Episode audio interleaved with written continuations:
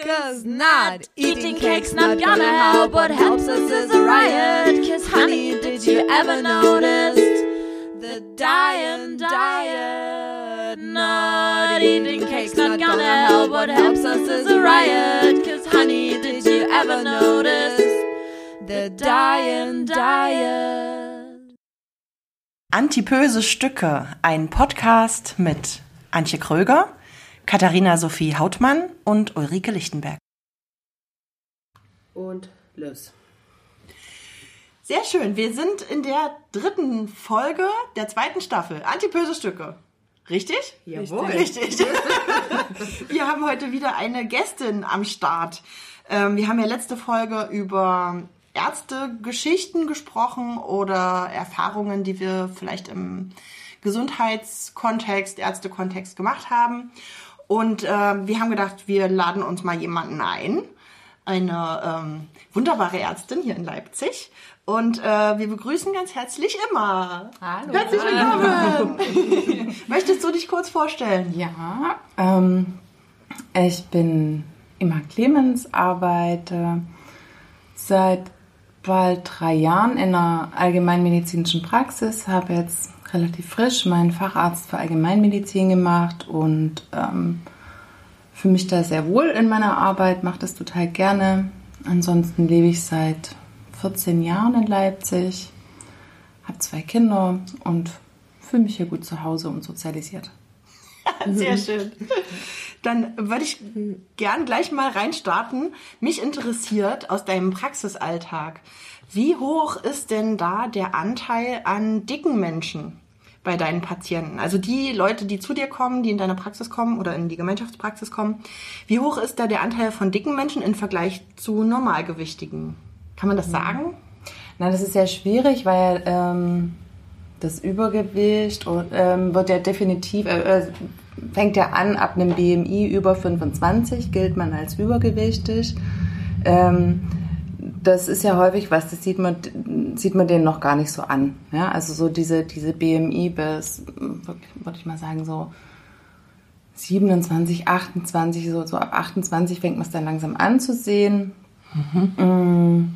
Und ich habe jetzt keinen, keinen BMI-Durchschnitt von den Patienten aus unserer Praxis. Aber da sind, denke ich schon, gerade die Älteren sind, sind häufig eben über der 25. Mhm. Und dann gibt es aber auch welche, die eben deutlich Richtung 35, 40 gehen.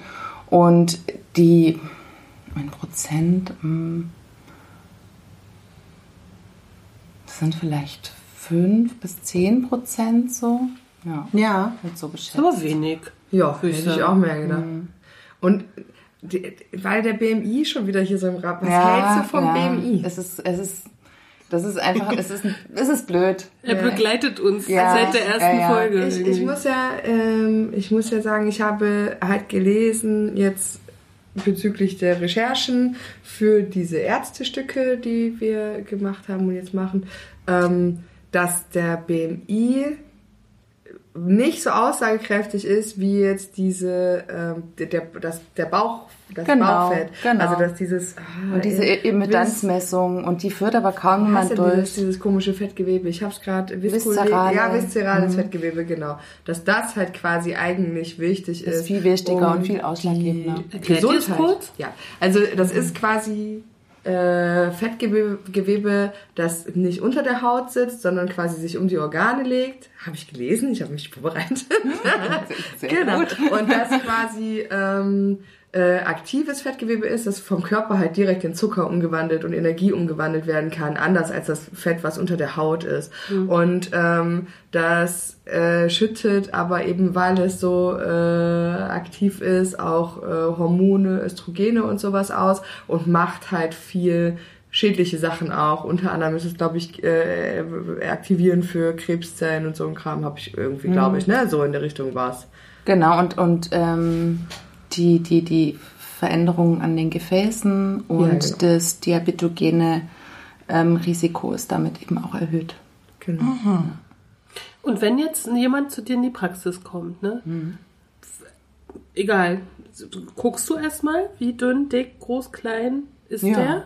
Ja. Also das gehört schon Das zur gehört auf jeden Analyse Fall dazu. Also ich gucke erstmal, wie der ins Zimmer reinkommt. Ich schaue auf den Gang, wie der sich bewegt. Ich schaue auf, den, auf die Mimik. Ähm, und also da, da, da, da gucke ich, da geht mein Urteil nicht nach dick dünn. Also ich gucke, ich nehme, versuche den einfach als Ganzes wahrzunehmen. Und wenn jemand sehr, sehr zart ist, dann nehme ich wahr, dass der zart ist. Und wenn jemand eben sehr dick ist, dann nehme ich das auch wahr.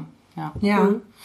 Äh, ich fand interessant, dass du jetzt eingangs äh, zur ersten Frage gesagt hast, gerade die Älteren, da ist der Anteil an dickeren Menschen ein bisschen höher. Ja. Habe ich das richtig verstanden? Ja. ne? Das wäre Ja. jetzt nämlich auch eine Frage gewesen. Wie verteilt sich das zwischen Männern und Frauen und zwischen Jung und Alt? Das ist ja schon mal eine interessante Information, finde ich, dass ältere Menschen denn doch wohl eher die dickeren Ja. vielleicht sind. Ja. Und kannst du auch sagen, ob es mehr Frauen oder mehr Männer betrifft mit dem Übergewicht? Also was jetzt nur die Patienten, die du so kennengelernt hast. Nee, das kann ich nicht sagen. Ähm, ne, ich würde sagen, vielleicht ein bisschen mehr die Frauen, weil ich generell denken würde, dass, es, dass mehr Frauen in die Praxis kommen, dass die Männer länger warten und sich nicht so schnell helfen lassen oder Hilfe suchen. Und was ich auch spannend finde, dass ähm, Leute, Menschen, die lange verheiratet sind, dass sich das oft angleicht. also dass die häufig da auch im Gewicht sich angleichen. Ja. Also Ja, anfangs ist vielleicht einer, einer eher dünner und einer eher ein bisschen dicker Ja. und dann gehen diese aufeinander zu. Ja. das ist ja witzig. Kann, also, ist das bei euch in den Partnerschaften auch? Also, ich kann es bestätigen. Also nicht, dass ich weniger werde, aber ich habe, ich habe das Gefühl, seitdem ich mit meinem Partner zusammen bin, ist der, äh, ist er mehr. Nee, Und ich, ich habe das, ich hab das überhaupt nicht. Ich habe das auch nicht. Aber das ist, ja, keine Ahnung. Mich würde auch interessieren, ähm, habt ihr auch Kinder in der Praxis? Ganz wenig. Mhm. Und das ist so ein bisschen vorgegeben, dass Ja. sozusagen die Kinder zu den ähm, Kinderärzten sollen, weil wir, Ach, okay, ja, stimmt. weil wir hier einfach viele haben. Ähm, Mhm. Das fängt so an, mm, so mit 12, 13, 14 kommen die, dann fangen die an zu uns zu kommen. Mhm. Ja. Und wenn jemand als zum ersten Mal zu euch kommt oder zu dir, ne? Ja. Als, als Hausärztin, gehört dann zum Beispiel das Wiegen dazu Nein. als Pflicht? Pflicht? Nein. Echt, das wurde bei mir ganz oft abgefragt. Und mal jetzt schnell auf die Waage noch. Ja. Weil das, das habe ich, glaube ich, schon in einem Stück erzählt. Ne? Das steht ja in meiner Krankenakte, dass ich mich verweigert habe, auf die Waage zu stellen. Und dann hat die das mal gleich schön reingeschrieben, meine Hausärztin. so. Was mir als Frage unter den Nägeln brennt, wie viele Menschen kommen explizit mit dem Wunsch, etwas gegen ihr Übergewicht tun zu wollen. Also die quasi ihre Adipositas als Krankheit empfinden, die sie mit ärztlicher Hilfe behandelt haben wollen. Bei den wenigsten ist das der primäre Wunsch. Also, dass die deshalb ähm, zu mir kommen. Allerwenigsten. Also es gibt dann welche da, die kommen wegen was anderem und dann kommt man im Verlauf, ähm, kommt man irgendwie da drauf, dass da eben auch durchaus die Adipositas ein Thema ist. Ähm, und dann, dann wird auch deutlich, dass, dass sie sich damit nicht wohlfühlen und dann kommt man auch darauf eben, was man machen kann fürs Abnehmen. Aber ganz selten ist es der, also es gibt Leute, die kommen, oh, ich habe gemerkt, ich habe jetzt irgendwie in den letzten ähm, drei Monaten zehn Kilo zugenommen. Also das habe ich ab und an mal, wo man dann auch weiter guckt. Genau. Okay. Aber das, also die wenigsten kommen und sagen, Frau Doktor, so will ich nicht mehr weitermachen. Und was sind denn, ähm, entschuldige, aber was sind denn zum Beispiel reale gesundheitliche Probleme von dicken Menschen? Also das ja, ist vielleicht auch hinlänglich bekannt, so Diabetes vielleicht, Ja, ne? genau. Und äh, aber auch so Sachen, mit denen die Leute kommen, zu dir kommen und die sie vielleicht gar nicht ähm, vordergründig als ein Problem von ihrem Übergewicht sehen, sondern wie du eben gesagt hast, sie kommen halt mit Knieschmerzen vielleicht oder Ja. sie kommen damit. Ja. Ähm, kannst du da so ein paar Paradebeispiele vielleicht, hast du da was, was so das Typische ist, mit denen die Leute... Na, das sind schon so diese kardiovaskulären Erkrankungen, also Ach ja. Bluthochdruck, ähm, dann Herzinfarkt, Schlaganfall, wobei Schlaganfall nicht ganz so, es ist noch mehr der Herzinfarkt, der, der gefürchtet ist. Mm, Dann ganz vorne natürlich der Diabetes und da einfach auch die Folgeerkrankungen vom Diabetes, dass die, die einfach gefürchtet sind und das auch das Blöde ist, weil man ähm, sozusagen zehn Jahre eigentlich ganz gut damit leben kann, auch mit einem schlecht eingestellten Diabetes, aber das rächt sich dann einfach und dann ist es schwierig, da noch was zu machen. Ähm, ich würde schon auch so ähm, psychische, ähm, psychiatrische Komponenten sehen, so in Richtung Depression, Vereinsamung kann ich immer wieder beobachten. Ähm, so chronische Schmerzgeschichten ähm, sehe ich da auch immer wieder. Und dann schon auch Gelenkbeschwerden. Ja, das, das Typische, das hätte ich jetzt auch so, Ja. ja, auch so gedacht, ne? Aber ich würde erstmal noch mal ganz vorne anfangen. Du hast ja irgendwann Medizin studiert, ne? Ja. Warum hast du Medizin studiert? Na, weil ich glaube, also mal zur, zur Erklärung, also ich glaube, für uns alle drei ist so Ärzte ein wichtiges Thema. Und für, glaube ich, auch zumindest ein Teil von uns auch so ein bisschen Rottuchmäßigkeit, ne? Und äh, ich habe viel mit Medizinstudenten verbracht und zusammen gewohnt und so. Und ich habe die auch immer gefragt, warum sie das studieren, weil ich sie sozial wirklich als nicht gut empfand, viele von denen. Oder, oder sozial, wie sagt man? Also, die, also ich habe bei vielen keine Menschenfreude entdecken können und trotzdem haben sie Medizin studiert. Und Deswegen frage ich dich, warum hast du Medizin studiert? Also nicht, weil ich reich werden will. das, das war dann so ein schöner Nebeneffekt zu merken, dass ich mit diesem Job irgendwie auch Geld verdienen kann. Mhm. Nee, das war, weil ich, ähm, weil ich neugierig bin. Also weil ich wiss, weil, weil ich und weil ich neugierig auf Menschen bin, weil ich wissen will, ähm, was die bewegt und weil ich als Arzt auch was mitbewegen kann. Also weil ich da, da habe ich, ja, kriege ich schon, schon, schon sehr intime Einblicke und ähm, habe da die Möglichkeit, den, die, die, die Menschen, wenn sie denn wollen, sie ein Stück weiterzubringen. Und das fand ich sehr reizvoll. Also dieses, mm, weil ich helfen will, das ist so mm, blöd. Also es hört sich so, so, so blöd an, weil man was Gutes tun will, aber mm,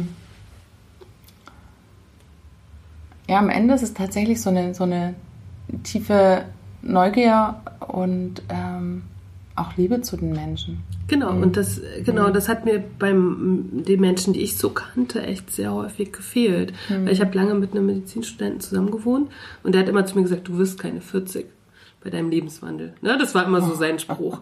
Und als ich 40 wurde, habe ich ihn auf ihn angestoßen und gesagt, guck. So, sehr schön. Also weißt du, Ja, solche. ja. Und, und das ist mir nicht nur einmal passiert, dass ich wirklich, ich meine, wir wohnen, ich wohne um die Ecke, ne? Hier sind ja die ganzen Institute. Und hier haben immer viele Studenten Ja. gelebt, die Medizin studiert haben. Und mir ist sehr oft diese Menschenliebe bei denen nicht begegnet. Und ehrlich gesagt begegnet mir das auch bei meinen Arztbesuchen, bei meinen eigenen und aber auch jetzt in Vorbereitung zu den Folgen habe ich das ganz häufig auch in meinem Umfeld gehört. Und das geht es nicht nur um Übergewicht, da geht es um ganz viele Themen. Ne, dass, es, dass Ärzte oft übergriffig sind. Und das ist so ein sowas, was mir total abgeht, weil das für mich auch, ne, für mich ist sowas eine, so, sowas sehr Soziales. So, wenn ich an Ärzte denke, denke ich zum Beispiel an Ärzte ohne Grenzen und denke, oh, die machen was total Tolles. Weißt du? Aber ich glaube, um da kurz einzuhaken, dass das wie in jedem Beruf ist, wenn du ihn als Berufsalltag hast, kommt auch eine Routine. Und natürlich gibt es vermutlich Patienten, die du besonders interessant findest, die, zu denen du vielleicht dann auch einen menschlicheren Draht hast, weil die einfach dich irgendwie an, ist ja Mensch, ein menschliches Ding, einfach, dass man jemanden sieht und man hat entweder zu dem eine Verbindung oder man hat sie halt nicht, ne, so. Und in dem Beruf kannst du dir ja nicht aussuchen. Du kannst ja nicht sagen, nee, zu dir habe ich keine menschliche Bindung, dich möchte ich lieber nicht behandeln, ne.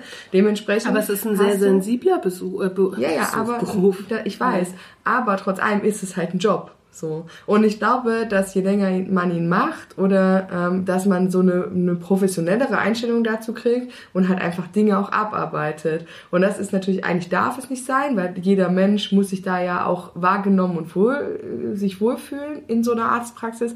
Aber um es ganz platt zu vergleichen mit meinem Job, ich behandle am Tag behandle in Anführungsstrichen, bediene jeden Tag ungefähr 200 bis 300 Menschen. Und davon finde ich auch vielleicht sind, bleiben mir fünf im Gedächtnis So. Aber trotzdem, Ne? glaube ich, bist du nicht übergriffig bei deinem N- Job. Nee, aber ich gehe, ich stehe dann auch manchmal hinten, nachdem so ein richtig bekloppter Mensch da war, wo ich und ich stehe und denke mir, boah, ich hasse Menschen. Ich Einfach, finde das nicht ne? vergleichbar, Kathi, Entschuldigung. Ich finde Bäckerei-Angestellte zu sein und Arzt zu sein wirklich nicht vergleichbar. Nee, es geht nicht, es geht nicht, geht nicht um die Tätigkeit. Es geht einfach darum, dass man eben auch als Arzt irgendwann in, in, in einer Routine ist, wo man halt eben vielleicht den, nicht jeden Patient als den absolut wichtigsten Patient jetzt am Tag sieht, sondern dass man eben sagt, okay, das ist jetzt der, einer von den 10 Patienten oder von den 20 Patienten, die heute mit einer tropfenden Nase kommen, weil heute ist, äh, aktuell ist halt gerade Grippezeit. Und ja, dass aber man ich da glaube, nicht bei bei einer jedem tropfenden Nase braucht man, auch- wird man auch nicht übergriffig. Das wird man bei anderen Themen so. Das wird Hast man bei Sucht, glaube ich, ganz viel. Ne, auch bei Alkohol und Zigaretten vielleicht. Ich glaube, bei Grippe müssen wir uns, da gibt's nicht viel übergriffig zu werden. Naja, aber es gibt ja Was, was meinst du genau? Hast du da ein Beispiel? Ach, ich habe ganz viele Beispiele für, für, halt. für, also für Übergriffigkeit? Also ich bin zum Beispiel mal in, als ich 30 wurde, hatte ich so ein Stresssyndrom und äh, das hat sich im Bluthochdruck ausgedrückt so und dann war ich im Club tanzen und dann ging es nicht mehr und dann bin ich in die Notaufnahme gekommen.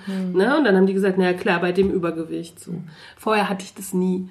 Ne? Und, und solche Übergriffigkeiten passieren halt Menschen ganz häufig im Ärztekontext. Wenn man sehr aufmerksam ist, und ich meine, ich habe ja viele auch ich bin, halt- be begegne ja in meinem Job auch vielen Menschen und höre ja, Ja. viele solcher Geschichten. Hört man das halt immer wieder, diese Übergriffigkeit von Ärzten, von jungen Ärzten, von Ärzten im Praktikum, so. Ne? Und dann denke ich mir, nee, das ist ein Job, den, der hat für mich so eine oberste Priorität. Ne? Das ist wie Feuerwehrmann, das ist wie Polizist, das sind Berufungen so ein bisschen. Ne? Und da habe ich auch eine Vorsicht walten zu lassen, weil alle sind unterschiedlich sensibel auch. Ne? Ich glaube, Ja, das, ist, der Punkt. Ja, ne? und es ist aber auch wirklich ganz schwierig. Also, das was mit, mit dieser, also, was ist denn Übergriffigkeit? Weil ich, das gehört ja, es ist, ist ja Beleidigung Teil, finde ja, ich aber es ist ja, aber das ist ja auch Teil meines Jobs, übergriffig zu werden. Ich fasse die Menschen ja an, wie ich Mhm. euch nie anfassen würde, wenn ihr jetzt nicht als Patient zu mir kommt, ja. Mhm. Also, einem wildfremden Menschen, also ich mache das einfach beim Abhorchen gerne, dass ich dann noch eine Hand irgendwie so auf die Schulter lege.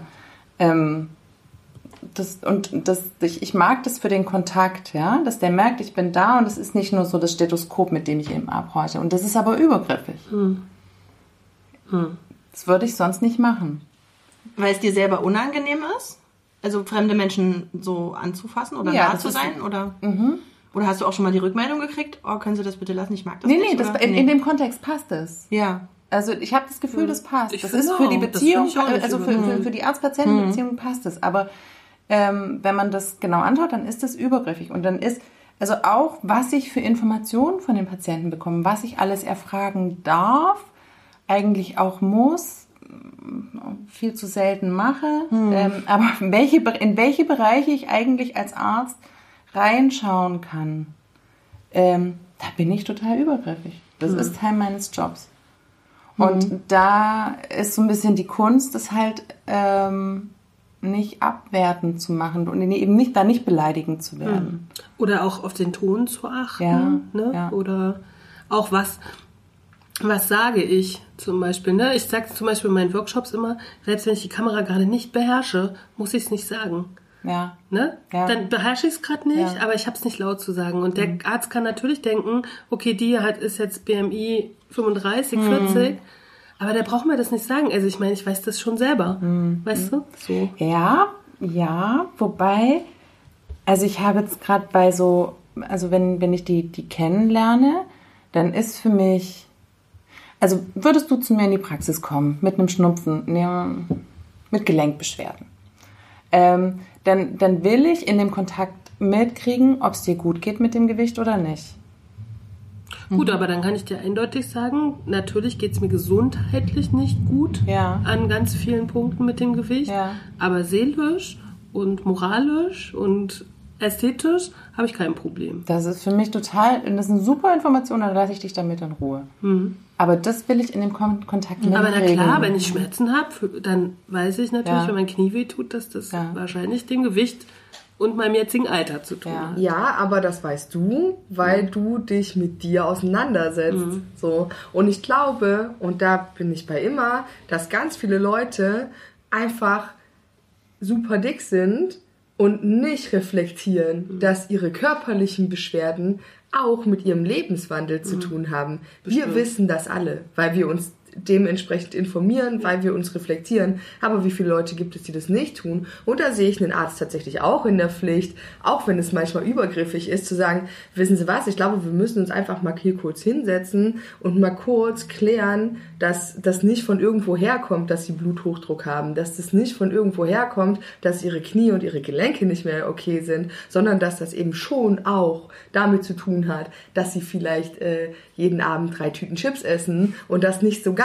gut ist für ihr Gewicht. Ne? Ich meine, es kommt ja immer ein bisschen darauf an, wie verpackt das ein Arzt. Mhm. Aber die Ehrlichkeit, also ich finde, nur weil jemand dick ist, also gerade oder auch weil jemand vielleicht dick ist oder eben auch magersüchtig oder eben äh, irgendwas anderes macht, was ihm offensichtlich oder dem Körper, seinem Körper nicht gut tut, der muss das auch ertragen, dass ihm irgendjemand auf eine respektvolle Art und Weise sagt, pass mal auf, du bist hier gerade, damit ich dir helfe, dann musst du aber die Wahrheit auch ertragen.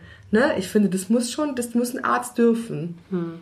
Ja. Aber es ist mir zu einseitig, ehrlich gesagt, weil ich finde schon, dass es sehr häufig übers Gewicht geht. Dann möchte ich eine Aufklärung, wenn jemand Ski fährt, ne, dann will ich irgendwie das, wenn, wenn die Leute Fallschirm springen. Also es gibt oder rauchen und trinken und Drogen nehmen. Also das gibt, weißt du, das ist mir das, oft, Aber das passiert ja, ja, in der Anamnese. Da wird man ja gefragt, rauchen Sie, trinken Sie Alkohol, nehmen Sie Drogen? Also das, wenn du neu zu einem Also das Arzt hat gehst, mich noch nie jemand gefragt. Also hatte ich jetzt gesagt. tatsächlich, habe ja, ja, war ja nun letzte Woche krank, habe den Arzt gewechselt, weil ich umgezogen bin, äh, bin als neuer Patient in die Praxis, musste dann Anamnese, äh, Ana, Anamnese, das Wort ist sehr schwer, äh, ausfüllen und da wurden genau diese ganzen Sachen abgefragt. Mhm. Ne? Also auch nicht nur, rauchen Sie aktuell, sondern haben sie geraucht, mhm. äh, so wie aktiv sind sie, also wirklich diese ganzen, mhm. ganzen Sachen musste ich da angeben. Aber dann ist es ja auch blöd. Ich habe seit 15 Jahren die gleiche Hausärztin, dann müsste man das ja auch mal aktualisieren, sozusagen. Was aktualisieren? Na, den Amnesebogen, weil die hat mich seit 15 Jahren nicht mehr gefragt, mhm. ob ich rauche und trinke und ich weiß sonst mhm. noch was mache. Mhm. Also weißt du? Man hat es, es gibt ja den Check-up, diesen Check-up ab 35 ähm, den du alle drei Jahre machen kannst und in dem wird es auch abgefragt. Habe ich gerade gemacht. Letztes Jahr hat die mich auch nicht gefragt. Hm. Da musst du Gehört da eigentlich dazu. ja, also vielleicht also brauchst du eine andere Ärztin. Kann ja, sein. wahrscheinlich. Aber ich hm. bin da auch zu faul, ehrlich gesagt. Aber den Check-up habe ich auf jeden Fall gemacht. Hm. Und die hat auch wirklich alles abgetastet. Aber Rauchen und Trinken zum Beispiel hat sie nicht gefragt. Hm. So, weil daran hätte ich mich schon erinnert, denke hm. ich. Ob du rauchst oder trinkst oder auf die, auf die Frage, weil ich mich schon freue auf diese Fragen. Ja, ja, ja. Was sie dann sagen. Aber ich habe noch eine Frage zu diesem sensiblen Thema ähm, Patient, Arzt und wie spreche ich das an? Also wie sehr scheust du dich als Ärztin davor, ähm, vielleicht jetzt das Thema Gewicht einem bestimmten Patienten gegenüber ansprechen zu müssen, weil es halt ja, deine Diagnose ist und weil das jetzt zu seiner Therapie gehört, darüber zu sprechen und irgendwie das Thema anzugehen, damit er gesund wird. Das, das scheut mich gar nicht vor. Da habe ich irgendwie keine Hemmung. Ja. Und ich glaube, das kriege ich auch hin. Es sind eher, also wovor ich mich scheue, ist Sexualität. Mhm. Also auch gerade Sexualität im Alter so, das lasse ich häufig hinten runterfallen. Mhm. Und das ärgert mich so ein bisschen, weil ich finde das echt total wichtig. Ähm, aber Warum? Ist sicher spannend. Also, ich, wenn mich jetzt meine grad, Ärzte über Sexualität, ja? Ich frage mich gerade, inwieweit ist das dann in so einem, äh, inwieweit, inwieweit ist das wichtig? Also ich meine, gut, bei sexuell übertragbaren Krankheiten vielleicht, aber jetzt ich, ansonsten. Naja, das ist halt, da, da müssen wir ein neues Fass aufmachen. Boah, das Fass finde ich jetzt gerade spannend. Ich finde halt Sexualität super wichtig und es wird an so vielen Stellen unter den Teppich gekehrt. Also das, stimmt. das ist für, ja, das ist essentiell, das ist eine essentielle Säule für unser, für unser Leben und für unsere Lebensqualität und wie ich das ausleben kann oder eben nicht ausleben kann. Und deshalb finde ich, gehört es da absolut rein und eben überhaupt nicht jetzt wegen sexuell übertragbaren Erkrankungen. Ähm, da denke ich so im Hinterkopf mit dran. Und wenn ich da irgendwie einen Verdacht habe in die Richtung, dann frage ich das auch explizit. Ähm, aber eigentlich gehört es generell in eine gute Anamnese mit rein.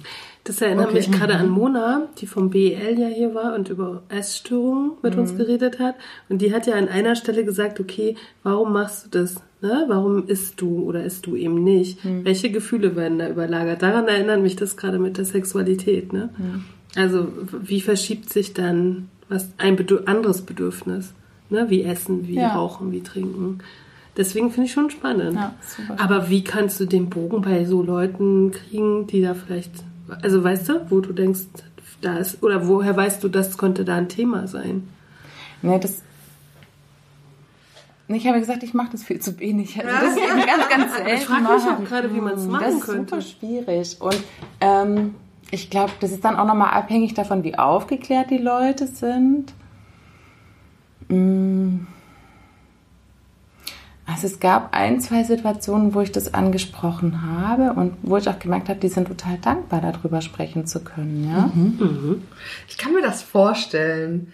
Weil das ist immer so ein, also das ist wirklich wirklich ein Thema, über das kaum jemand spricht. Ich bin da ja immer extrem offen und ich merke immer, wenn, wenn man das so mit Menschen thematisiert, ne, also alles, alle Themen, die man sonst nicht so bespricht, ne, wenn man die dann mal anspricht, die Leute sind erstmal so wie, huh, Ja, was ja. macht ihr jetzt? Ja. So. Und dann denkt ihr, aber geil, endlich sagt mal jemand was dazu, ne? So. Wie hast du das? Was kann, kannst du ganz kurz sagen, was das für Situationen waren?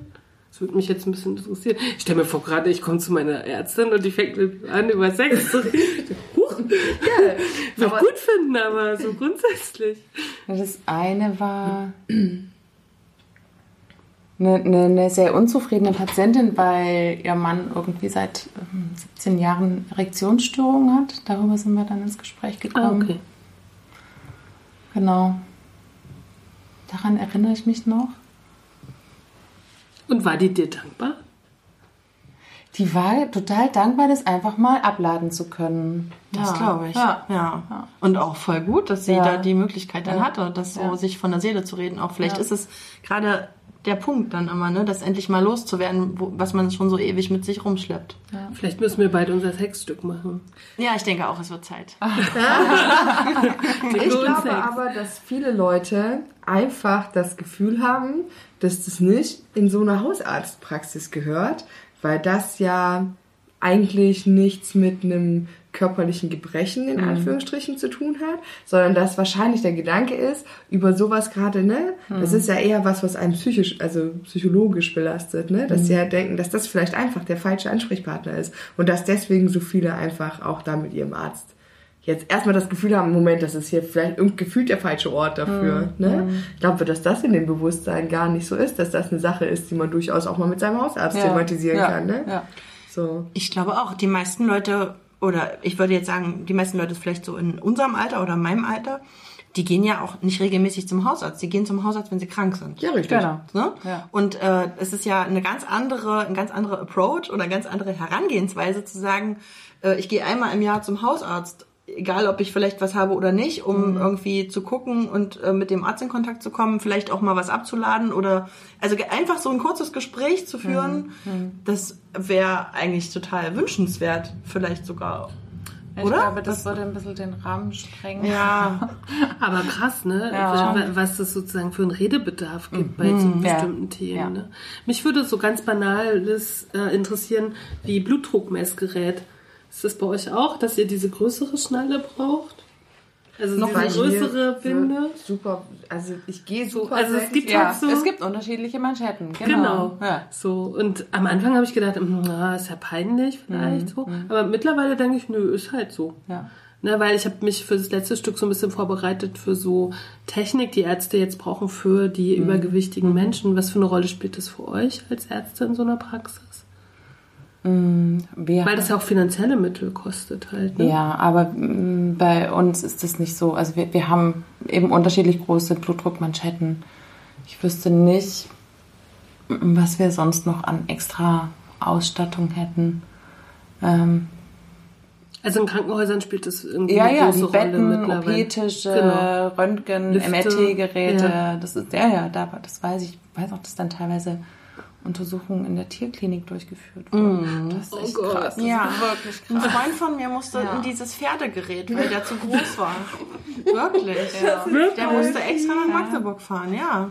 Oh Gott, Das wie groß war der? Na, der ist riesig. Der ist über zwei Meter groß und auch sehr, sehr dick. Und der hatte, ich glaube, ich weiß gar nicht, an der Schulter oder so. Und das, ähm, das Gewicht von dem regulären Gerät war nicht für seine Gewichtsklasse zugelassen. Der musste in das Pferdegerät. Oder in das, wie sagt man denn? Ich das weiß nicht, wie man sagt. Echt fies. Ja, man musste extra Oh, riesig weia. weit fahren, auf jeden Fall. Und das ist auch krass erniedrigend irgendwie, Ja. so, ne? wenn man so drüber nachdenkt. Oh Gott, ich, ich Mega. muss in das riesen Elefantengerät, weil ich für das alles andere zu groß bin. Oh Gott. Da sind wir dann wieder bei Das schreckt dieser... einen ab. Das Ganz schreckt, ehrlich, das ja. schreckt einen ab, Das zum Arzt zu gehen, ne? Richtig, total. Also ich finde, das ist so, ich habe, das ist auch manchmal so mein Gedanke, ne? Wenn ich, ich gehe ja sowieso generell wenig zum Arzt und ich bin immer so der Typ von, ähm, das geht schon, das geht schon wieder weg. So, und wir ziehen jetzt halt einfach mal noch ein bisschen durch und erst wenn ich so gefühlt nicht mehr stehen kann oder halt nicht mehr sprechen kann oder wie auch immer, dann muss ich halt gehen, ne? Einfach weil das äh, elementar ist für alles, was ich in meinem beruflichen und in meinem privaten Umfeld so mache. Mm, Dann gehe ich wirklich mal zum Arzt, aber ansonsten ist immer so dieser Gedanke, also äh, habe ich schon lange nicht mehr gehabt, weil eigentlich meine letzte Hausärztin war super. Der neue Arzt, bei, bei dem ich jetzt bin, der macht auch einen sehr seriösen Eindruck, also so auch menschlich. Ähm, aber ich hatte halt vorher Ärzte, die halt jede Gelegenheit genutzt haben, auch den Schnupfen oder so, die, um immer wieder so ähm, nach dem Motto, naja, ähm, sie machen ja auch bestimmt nicht viel Sport und sie sind ja bestimmt noch nicht so viel draußen und da ist das halt mit den Abwehrkräften nicht so weit her und so. Ne, also jede Möglichkeit genutzt haben, um einem zu drücken, dass man ja eigentlich zu dick ist. Und das ist was, was mich so also wenn ich, und deswegen habe ich das vorhin gef- gefragt, wenn ich halt das Gefühl habe, ich habe ein Problem mit meinem Körper aufgrund meines Übergewichts, dann gehe ich auch zu meinem Arzt und sage, hier, check mich mal, ich bin jetzt schon seit Jahren so und so übergewichtig. Ich möchte gern mal wissen, ob mit meinen Zuckerwerten alles passt, ne? Und ähm, oder ich habe jetzt seit letzter Zeit immer mal wieder den und den Schmerz. Woher könnte das denn kommen? Ist das eventuell, ich bin da ja schon so sensibel, ja, mir selber gegenüber, dass ich eigentlich reflektiere, ob es nicht eventuell eine Folge von, weil auch äh, verstärkte und, äh, Alterung ist ja quasi auch auf Adipositas zurückzuführen. Und immer wenn ich dann so das Gefühl habe, Verstärkte Al Alterung. Vorzeitig, ja, meinst du? vorzeitig. vorzeitig, ja, Ja, danke. Hm. Aber noch nicht in unserem Alter, oder? Naja, aber manchmal habe ich schon so, wenn mir dann, wenn ich dann mal wieder hier der, der Zahn ein bisschen mehr wehtut als sonst, dann denke ich mir, ah, nicht, dass das jetzt irgendwie, weiß ich bin ja schon so, dass ich mir denke, vielleicht kommt es ja doch, weil irgendwie mein Körper äh, überfordert ist mit allem, was ich ihm hier so zumute. Aber ich war zum Beispiel neulich das erste Mal beim Osteopathen. Weil Ich bin äh, mal gefallen und hatte einen Steißbruch und da hat mir sozusagen die Medizin nicht viel helfen können. Ne? So, äh, Ist ja so. Ja. Ne? Und äh, dann bin ich zum Osteopathen, ein Osteuropäer, und dann habe ich mich so hingestellt und dann habe ich gesagt, ich weiß, welchen Körper ich habe. Und dann hat er gesagt, brauchen wir nicht drüber sprechen. Ja. Ich mache. Ja. Und dann hat er halt angefangen. Ja. Ne? Der hat mich wirklich als Mensch und Ja. mit meinen Schmerzen wahrgenommen. So, und ich habe ihm das schon irgendwie gedacht, okay, ich weiß, welchen Körper, das hat ihn überhaupt nicht interessiert. Hm, schön. Und dann hat er mit mir Sachen gemacht, wo ich dachte, ich wusste nicht, dass mein Körper das kann. Hm. So, ich war danach wie betrunken. Ich bin auf die Straße getorkelt und habe gedacht, oh, krass. Ne? Und es geht also auch anders. Und das ist halt irgendwie immer wieder, was mir gerade in der sozusagen alternativen Medizin passiert. Ich bin nicht so ein Mega-Fan davon, weil ich schon auch Medizin, also Schul Schulmedizin wichtig finde und Wissenschaft wichtig finde. Aber ich habe das Gefühl, dass die Leute sensibler sind. Oder, oder wie, wie soll man es bezeichnen? Sie gehen mehr auf dich ein. Mehr das Ganzheitliche auch sehen. Genau, ne? ganz- Ja, das ist ja auch sozusagen, mh, zeichnet die Alternativmedizin ja auch aus. Also das, das, das ist ja an vielen, wird sozusagen versucht, der ganze Mensch zu sehen. Also der Ansatz ist sozusagen ein anderer. Ja. Ja. Und da fühle ich mich gut. Weißt du, dafür weiß ich, ich muss das auch selber bezahlen, okay. So. Aber da, da gehe ich raus und habe echt ein gutes Gefühl. Und bei Arztbesuchen war es so oft so, dass ich rausgegangen bin. Und egal, ob ich beim Augenarzt, egal, weißt du, da habe ich mich oft gefühlt wie so Genau, wie so ein Stück Ware, was da so durchgefeuert wird halt. Ne? Aber, aber denkt ihr, dass es unbedingt an unseren Körpern gelegen hat, diese bestimmten Situationen, weil ich glaube, dass es oftmals in, in Arztpraxen, gerade zur Grippezeit oder so, dass das normal Ja. ist, dass so ein Patient nach dem anderen halt durchgeschoben wird und vielleicht sind wir nur so besonders sensibel wegen unserer Körper und beziehen das einfach das viel könnte sein, darauf ja. auch. Mit Sicherheit, aber ich finde halt genau das halt so schwierig, dass man sich als dicker Mensch in dieser Gesellschaft immer schon mit dieser Haltung, die Antje beschrieben hat, mit dieser, man geht schon mit einer, Mit einer Brille sozusagen, Haltung? Richtig. geht man schon da rein und sagt, hier pass mal auf, du brauchst mir nicht erzählen, dass ich dick bin, ich weiß das selber. ne? Also man geht immer schon mit in so einer Verteidigungshaltung in so eine Untersuchung oder überhaupt schon zum Arzt oder eben dann schon nicht mehr zum Arzt, weil man keine Lust mehr hat, in dieser drauf hat, ja. Verteidigungshaltung zu sein. Und das ist ja das generelle Problem, ne? dass es halt einfach nicht akzeptiert wird oder beziehungsweise, dass man immer dieses Gefühl vermittelt bekommt, dass es nicht einfach in Anführungsstrichen normal langsam ist, dass es uns eben auch gibt, ja, ob dass es halt nicht gut ist für den Körper und dass es, ich meine, darüber sind sich schon viele, die äh, adipös sind, schon bewusst, weil sie es ja erleben, ne? Ähm, aber dass man eben einfach mit dieser, mit dem Umstand, dass das vorhanden ist, umgeht und das eben und nicht so, boah, da ist es wieder das Exponat. Sehen Sie, hier tritt es hinein. Ja, und, und, ne? Also da ist sozusagen die, dieser Wunsch einfach, also wie, wie du eben beschrieben hast, Antje, dass man als Mensch behandelt wird. Ja, ja? unbeschwert zu sein, auch bei sowas. Ne? Und nicht immer Angst haben zu müssen, dass man sowieso nur wieder darauf reduziert wird. Und unbeschwert ist schön. Ja. Das finde ich ganz spannend, weil ich bin da ja auch immer so kritisch und sage, okay, meine Knieschmerzen und so. Ich meine, das ist schon dem Körper geschuldet, na klar, so. Ne? Oder, und dann sagt halt äh, ein Freund oft zu mir, ja, aber vergiss nicht, du bist auch schwer gestürzt vor einem Jahr und so. Ja, also, weißt du, schön. und da habe ich gedacht, krass, das habe ich schon wieder vergessen. Und der sagt das dann Ja. aber, weißt du? Und das ist, weil man schon so, genau, man ist nicht frei. Man Ja. ist, ich habe, also ich habe schon das Gefühl, ich bin ja äh, habe ich ja gesagt, ästhetisch, moralisch und so und was meinen Beruf betrifft, da sehr okay mit dem Körper. Aber alles, was mit Normativität in der Ärzteschaft zu tun hat oder was das Gesundheitliche betrifft, bin ich total, äh, habe ich wie so Scheuklappen oder so, kann dann nicht frei sein. Die Smartphones sprechen nicht immer hier zwischenzeitlich. Es ist auf Flugmodus vor allem. Ja, und das finde ich schon, da hat, das habe ich schon mal irgendwie bei der Ankündigung des Stückes gesagt. Ich kann mit vielem echt umgehen, aber mit Ärzten habe ich echt meine Schwierigkeit. Also, weil die mich in etwas drücken, was ich gefühlt nicht bin. Ja, weil das deine Erfahrung ist. Genau, weil das meine wahrscheinlich auch. Erfahrung ist. Ja. Und ich meine, ich kenne ja nicht alle Ärzte der Welt. So, ne? Aber die, die ich kennengelernt habe, haben irgendwie ausgereicht. Und ich- ich habe tatsächlich aber auch so andere, Be also so Negativbeispiele, ähm, die ich aber wiederum auch teilweise nicht gut fand. Ich, ich bin mal, da war ich noch nicht ganz so dick und da auch jünger noch und da bin ich joggen gegangen und danach hat mir mega mein Knie wehgetan. Da bin ich zu meiner Hausärztin gegangen, damals in Halle noch war das. Ähm, und da war ich auch übergewichtig, schon deutlich übergewichtig so. Und dann habe ich mich so hingesetzt und dann sagt sie, na, was ist denn das Problem? Ich sage, na, hier so und so, ich war joggen, jetzt tut mein Knie weh. Also richtig schlimm, so dass ich auch nicht auftreten konnte. Und dann sagt die tatsächlich zu mir, ach, dass es immer diese sportlichen Menschen auch trifft, das kann ich ja, das ist ja wirklich schade. Und da habe ich sie angeguckt und habe gedacht, ist das jetzt ihr Ernst? Also, ich habe erst gedacht, die macht sich lustig über mich, aber die hat das wirklich ernst gemeint. Und das fand ich also richtig unpassend so. Weißt du, weil offensichtlich war, bin ich kein mega sportlicher Typ. Ich habe Übergewicht, ich habe einfach meine Gelenke überlastet und die hat es so völlig wegignoriert, mein Gewicht. So, ach, und die, gerade die Sportlichen, das tut mir immer so leid, wenn die sich dann auch verletzen, weil die so viel Sport machen, ja. Und ich denke, hä, überhaupt nicht zielführend. So, das fand ich ganz komisch, bin ich auch nicht mehr hingegangen dann. So, ne? Voll eigenartig. Und wiederum, Du sagst offensichtlich nicht die Wahrheit. aber auf so eine andere Art irgendwie, ne? Oder auch denn so super ehrliche Ärzte, ähm, wo ich beim Sportarzt war, wo ich irgendwie etwas anderes mit dem Fuß hatte, wo der gesagt hat, naja, Gewicht Thema, Bewegung Thema, wenn sie ein bisschen Gewicht reduzieren, wenn sie äh, sich mehr bewegen, mehr Stretching, dehnen, diese ganzen Sachen, wird es wieder super. Also der so mega positiv Ehrlichkeit da habe ich nichts, ehrlich gesagt.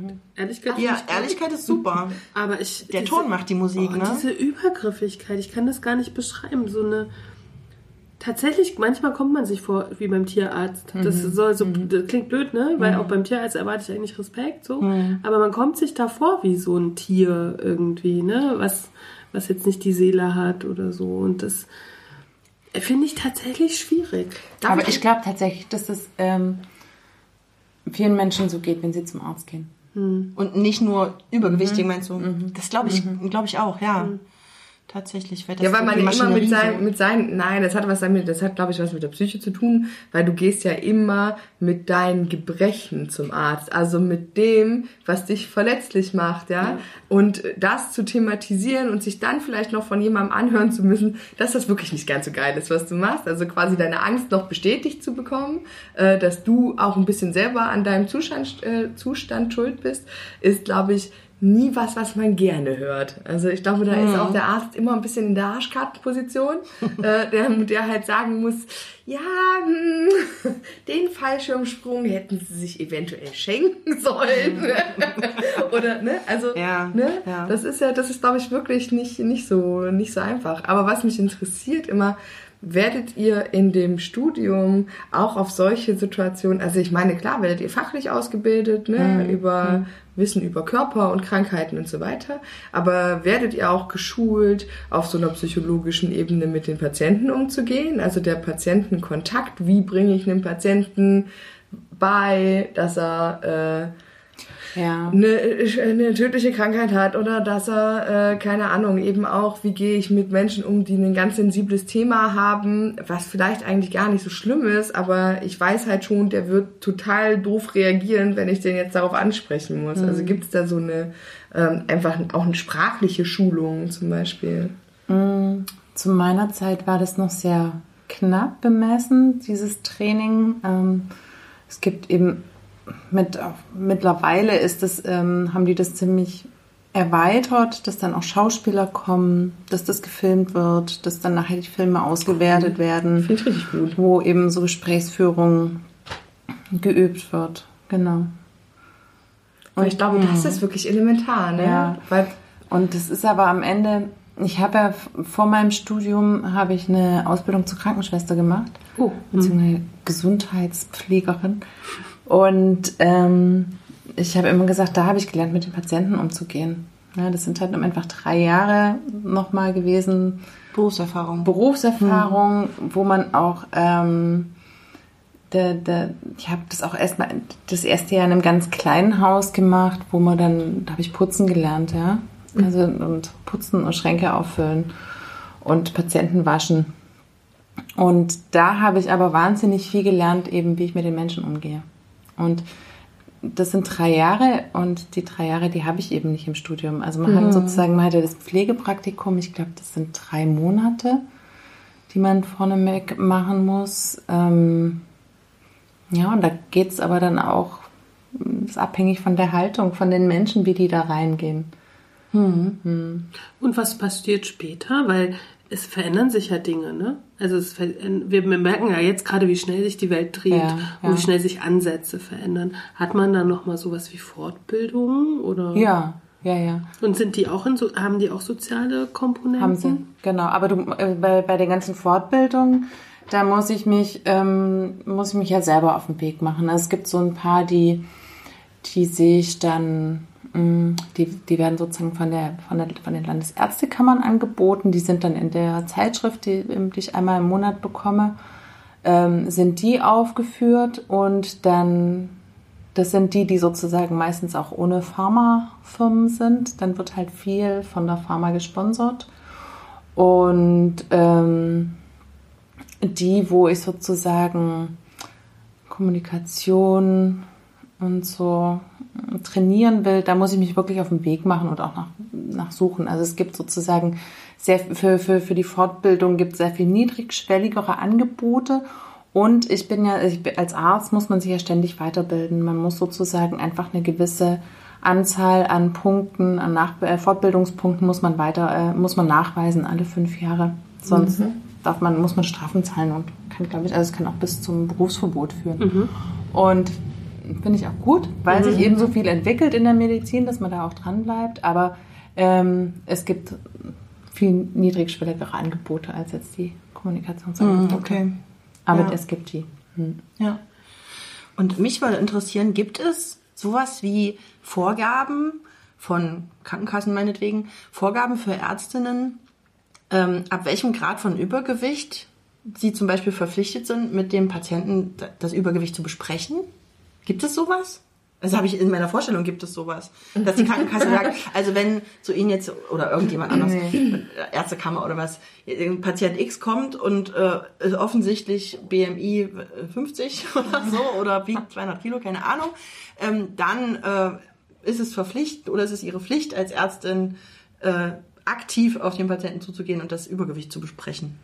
Also habe ich mir jetzt so gedacht. Nee, es ist mir nicht bekannt. Gibt's nicht, ne? Also, dass es da irgendwie eine Pflicht gäbe. Und dann, eine Pflicht geht ja auch immer mit, einer, mit einer Ziffer ein, überein, Ja. die ich dann irgendwie wieder wo angeben muss. Und das wäre mir nicht bekannt. Also im Check-up, da habe ich es eben mit dabei. Ja? Also da habe ich Größe, Gewicht ähm, und ähm, hab, guck nach Bewegung, guck nach Ernährung. Und darüber habe ich sozusagen Möglichkeiten, das anzusprechen. Aber ja. es kommt ja, wie gesagt, nicht jeder zum Check-up und mh, fragt ja auch nicht jeder danach. Also, Ja, wir haben nicht das schon, schon mal besprochen. Ich mache das, ihr macht das ja nicht beide, ne? Was denn? Diesen ab 35 Ach, Check-up. Ich habe es schon zweimal gemacht. bin ich schon, ich war stimmt, ich bin ja schon 35. Ja, also man kann ihn jetzt neu auch machen ähm, zwischen 18 und 35 einmalig. Okay. Genau. Kommt die Werbung. In eigener Sache. Liebe Menschen, wir befinden uns in der zweiten Staffel der Antipösen Stücke und wir haben uns Folgendes überlegt. Wir haben jetzt einen äh, Account auf steady.de. Steady sammelt für uns ein bisschen Geld ein. Und zwar, warum ist das wichtig? Wir brauchen ein paar Dinge. Dazu gehört zum einen für den kommenden Sommer ein Reisemikrofon, weil es gibt immer mal Leute von uns, die auf Reisen gehen wollen und wir wollen trotzdem für euch da sein und bleiben. Dann möchten wir gerne Bücher anschaffen. Wir möchten uns in Bibliotheken anmelden. Wir bezahlen jeden Monat ähm, unsere Website und äh, den Host, worauf ihr äh, unseren Podcast hören könnt. Und deshalb bitten wir euch um eine kleine Spende. Wir haben fünf oder nee, vier, vier Pakete angelegt, ähm, mit denen ihr uns monatlich unterstützen könnt. Alles andere erfahrt ihr über den Link auf Instagram, Facebook und auf unserer Website. Ich sag's nochmal, steady.de und einfach nach den antipösen Stücken suchen. Ach so, und wir haben auch ein kleines Dankeschön für euch vorbereitet. Das gibt's aber als Überraschung, Wenn ihr gespendet habt. wenn ihr gespendet habt. Vielen Dank. Vielen Dank für euren Support. Jetzt kommt die Werbung. Ja, wir sind alle schon über 35. Wir dürfen das schon. Ich habe zwei Fragen, die mir, mich noch brennend interessieren. Erstens würde mich fragen, was äh, ist deine eigene Meinung zu Adipositas? Und auch mit, ich habe in der Vorbereitung zum letzten Stück sehr viel gelesen über Epidemie und Pandemie. So viel schlimmer als das Coronavirus und alles andere. Ähm, genau, das würde mich erstmal als erste Frage interessieren. Was meine Zum persönlichen, persönliche- also überhaupt persönlicher Bezug zu Übergewicht? Na, ich habe einen sehr persönlichen Über ähm, ähm, Bezug, weil ich einfach selber übergewichtig war. Ich bin durch die Schwangerschaften bin ich, ähm, habe ich wahnsinnig zugelegt und ähm, hatte ein BMI von 32 oder so, habe dann letztendlich Hosengröße 50 getragen und habe mich damit nicht wohlgefühlt. Das ist, 50 kann ich mir gar nicht vorstellen. ja, das kann ich mir auch Kann, nicht man, vorstellen. nee, kann ich mir gerade nicht vorstellen. ich kann es mir auch nicht mehr vorstellen. Und, aber ich habe mich damit einfach nicht wohlgefühlt. Und durch meine Erfahrung kann ich mir auch nicht vorstellen, dass sich jemand so wohlfühlen kann, weil ich selber mich halt nicht wohlgefühlt hat. Aber da, da muss ich dann eben von mir selber abrücken. Und wenn ich, Ja. wenn ich das anders erlebe, dann kann ich das den anderen auch so lassen. Also hast du denn auch deine eigenen äh, Erfahrungen als, als Grenzwerte sozusagen? die Du Ja, Das hat man ja immer. ja, klar. Am Ende. Aber was waren die Dinge, die dich Die mich gestört haben. Mm. Ich habe mich so schwer gefühlt damit. Und ich kenne eben auch dicke oder adipöse Menschen, die, die, die, die leicht rüberkommen, ja. Also wo, wo man merkt, die fühlen sich nicht schwer damit. Aber ich habe mich total schwer gefühlt. Also ich habe es dann auch gemerkt beim Schuhe anziehen, das ist irgendwie anstrengend, bei die Schuhe anzuziehen. Ich gesagt, ey, scheiße, das ist, das ist doch kein Zustand, ja. Hm. Das will ich nicht. Hm. Ich habe da wirklich drunter gelitten. Hm. Und wie hast du die Reißleine gezogen, deine eigene? Na, der Leidensdruck war groß genug. Ich glaube, den braucht man, sonst, sonst, sonst schafft, schafft man das nicht. Und dann Ernährung und Sport. Hm. Hm. Von heute auf morgen? Ja. Und ja. wie, ähm, also ich meine, offensichtlich hältst du es, dein Gewicht. Aber wie ist das? Weil ich meine, wir, wir haben ja nun wir auch alle äh, Erfahrungen mit, äh, ich weiß gar nicht bei dir, Antje, aber du hast bestimmt auch schon mal versucht, Gewicht zu verlieren in deinem Leben, wa? Aber selten. Ja. ja. Aber es ist ja immer so diese Sache von, man macht es und dann irgendwann kommt aber, also es ist halt immer so eine temporäre Umstellung von ähm, Essen und ähm, Lifestyle, sage ich mal, ja. also sprich Bewegung und so. Wie schaffst du das für dich, das zu, zu einer Normalität in deinem Alltag zu machen? Und das ist immer das, was mir, also ich sage ja immer, ich würde gerne ein paar Kilo verlieren für die Gesundheit meines Körpers, nicht für für, für Schönheitsempfinden oder für Selbstbewusstsein oder so, weil ich glaube, das habe ich genug und ich mag mich als Mensch extrem gerne. Aber ich habe mir bis vor kurzem auch im vierten Stock gewohnt und in der zweieinhalbsten Etage habe ich halt am Fenster erstmal das Handy rausgeholt, um so zu tun, als hätte ich eine ganz wichtige Nachricht ah. gekriegt, um mal durchzuatmen. Ja. Und ähm, auch was du sagst, Schuhe anziehen, ne, ist manchmal, also da ist, ist schon so, wenn der, wenn der Stiefel was eng ist und ich mich da reinquälen muss, dann stehe ich danach auch auf und denke mir, oh, kurz Kreislauf. Das mhm. ist vielleicht auch nicht so günstig. Mhm. Und wegen solcher Geschichten würde ich ähm, gerne tatsächlich meinen Körper fitter machen. Das muss mhm. gar nicht mit äh, zwingend Gewichtsreduktion, es wird wahrscheinlich damit einhergehen, aber wenn es eine Möglichkeit gäbe zu sagen, ich mache mich halt einfach nur konditionell besser, mhm. ähm, und dafür muss ich nicht zwingend Gewicht reduzieren, würde ich auch das machen. Nur mir fehlt die Langzeitmotivation, ja, sage ich mal. Ne? Mhm. Wie machst du das für dich? Also Na, was, ist der, was treibt dich da? Mm, also bei mir war es ja, dass es durch die Schwangerschaften kam. Das war ja sozusagen so, ich, ich habe ich hab halt innerhalb von neun Monaten die Hälfte von meinem Körpergewicht einfach nochmal drauf. Ich finde das auch so krass, wenn man so die mhm. Hälfte von sich nimmt, die einfach nochmal draufpackt. Und dann war ich halt wieder schwanger und dann, das, also ich glaube, dass das dann nochmal eine andere Situation ist, wie wenn das ein Gewicht ist, das ich schon seit Jahren mit mir rumtrage. Also dass ich sozusagen jetzt wieder ähm, so, so fünf Kilo über meinem Ausgangsgewicht bin und diese fünf Kilo werde ich wahrscheinlich auch nie wieder loswerden. Mhm. Und ich habe das nach wie vor. Also ich habe immer wieder Zeiten, wo ich merke, boah, jetzt fühle ich mich gerade irgendwie, jetzt kneift die Hose ganz schön. Ähm, okay, ich esse mal wieder weniger Süßigkeiten und ähm, muss ein bisschen mehr Sport machen und das, das, das schwankt. Aber das sind halt irgendwie so, so Pendelbewegungen zwischen drei Kilo mehr oder weniger. Mhm. Und da also du meinst, es ist ein Unterschied, ob das halt quasi ein exponentieller Anstieg ist, ja. wo man sich eigentlich mehr daran erinnert, wie schön es war ohne das Gewicht ja. und einfach da wieder hin will in relativ kurzer Zeit, ja. als wenn man sich mehr oder weniger schon an die Körperlichkeit mit so viel Gewicht gewöhnt hat und auch damit klarkommt am Ende. Und dann vielleicht auch noch was Psychisches dahinter liegt halt. so, das ja auch noch, kommt ja noch mal dazu. Hm. So. Meine mhm. zweite Frage, bevor ich sie nämlich vergesse, weil ich mhm. die im, mit dem Thema Ärzte ganz wichtig finde. Ähm, es gibt so eine Hör Ärztehörigkeit. Ja. Das äh, hat äh, auch jemand in meiner Umgebung so ganz stark. Ne? Wenn der zum Arzt geht, was der Arzt sagt, ist. Ja. Und rechts und links auch nichts anderes. Ja. Ja. Dann denkst du, dann sage ich immer, kannst du mal selber nachdenken ja. oder irgendwie ein Buch lesen oder so, ne? Ja. So Geschichten. Das gibt's natürlich auch mit Professoren. Das gibt's ja in anderen Gebieten auch, ne? Wie, also die hat hier die Götter in Weiß, ne? mhm. ne? Wie gefährlich findest du das? Weil ich finde das total gefährlich, weil das vom eigenen Denken ablenkt. Mhm. Mhm. Und wie geht ihr als Ärzte damit um? Das ist ja auch sozusagen, das ist ja Verantwortung. Vor, vor, sagen, ja. Das ist ja mega Verantwortung ja. für euch. So. Ja, ist es. Ne, ich komme zum Beispiel jetzt zu dir, wenn und sag, meine Knie tun ganz schön weh, mach das mal weg. Hm. So, das denke ich, dass du das kannst, weil hm. du bist ja der Gott in hm. Wahrheit. Ich hm. muss dafür jetzt nichts tun. Hm. So. Hm.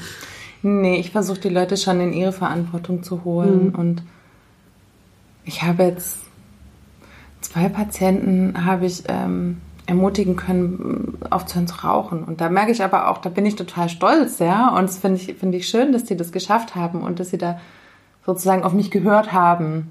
Ähm, weil ich glaube, dass sie sich da einen großen Gefallen mitgetan haben. Ähm, und sonst versuche ich schon, die Menschen in ihre Verantwortung zu holen. Und ähm, sag denen, auch wenn ich denen jetzt eine Schmerzpille gebe bei Knieschmerzen, ja, das lindert die Symptome, ähm, aber an der eigentlichen Ursache tue ich damit wenig. Also ich habe jetzt, die Woche hatte ich einen 20-jährigen ähm, Patienten übergewichtig mit Knieschmerzen. Das erste ist schon operiert, jetzt Mit 20? Mhm. Das zweite kommt jetzt. Ähm, und Muckert, der ist in Ausbildung, muss ganz viel knien und es ist einfach klar, der kann, also der, ich muss den krank schreiben, weil der nicht arbeiten kann. Und da, da, da, da spreche ich das an. Ja, das muss ich ansprechen und, und muss dem auch sagen, ähm, also ja, ich kann den krank schreiben, aber weil ich sehe, dass es nicht geht, aber das ist kein Zustand. Er muss sich dringend irgendwie, muss er sich überlegen, wie das weitergehen kann. Ob das ihn. der richtige Job ist. Ja. Genau, genau. Das Oder? Aber Wie hat er reagiert? Oder so ein bisschen lethargisch. Also der hat, ähm, Wir, wir brechen zusammen. Nee. also dem, dem sage ich dann eben, er soll sich bitte, also der, der hat sich auch schon Gedanken gemacht, wie er sozusagen noch eine andere Ausbildung machen kann, was er da machen kann. Aber das finde ich echt tragisch. Das finde ich wirklich tragisch. wenn der Körper einen so sehr einschränkt, dass man vielleicht auf den Beruf, den man gerne machen würde, gar nicht mehr ausüben kann. Ja. Aber das gibt's doch so häufig. Ja. Klar. Also auf so vielen Gebieten. Wie viele Leute konnten keine Fall. Piloten werden, weil die Augen nicht gut genug Ja, waren und ja. so. Ne? Oder Bäcker, weil der Milchstab Genau. irgendwie... Ich glaube, das äh, gibt's ja wirklich so Ja, ja, gut. Wobei ich dann immer denke, so eine Allergie oder irgendwie eine na natürliche Sehschwäche ist halt das eine, aber theoretisch könnte man ja das Gewicht verändern. So, ne? Du meinst, wenn, wenn die Sachen, die man an seinem Körper selber in der Hand hat, einen einschränken? Ja, schon eher. Aber das eher ist, ja, das ist ja die große Frage, hat man das selber... Alter, wird dein Haus abgerissen. Ich glaube auch. Wir fallen dann gleich runter. Aber was empfiehlst du den Menschen, die zu dir kommen? Ne? Du sagst halt, okay, ich kann das machen und so. Ähm, aber empfiehlst du noch eine zweite Meinung? Oder ich meine, wir sprechen jetzt nicht von Knieproblemen. Es gibt ja auch durchaus noch, noch schlimmere oder viel schlimmere Dinge. Ne? Dass man eine, jemandem eine, eine Krebsgeschichte und so. Da bin ich ja nie alleine dran. Da ist ja immer noch irgendwie, ist man dann schnell auch bei irgendeinem Facharzt oder so. Okay. Weil ich finde es immer schräg, wenn man auf eine Meinung, die ein Mensch da gerade von dir hat, ne, wenn man da so alles reinlegt und sagt, oh, so ist das jetzt. Aber äh, muss ich dir ganz ehrlich sagen, ich gehöre auch zu den Menschen. Ja? Ja, voll. Ich überhaupt also ich nicht. meine, Ich auch nicht, ne. doch, ich bin da aber auch in so vielen Situationen, gar nicht nur beim Arzt. Ja, aber ich denke mir halt, ich bin halt immer der Meinung, da sitzt ein Mensch, ne? Ich meine, ich lese Google auch Bewertungen und so. äh, wirklich? ja, voll, ja, voll. So habe ich mir gerade meinen aktuellen Hausarzt ausgesucht. Nein, aber ich denke mir halt super krass. Ähm, Immer, wie sind deine Google-Bewertungen? Ich habe keine.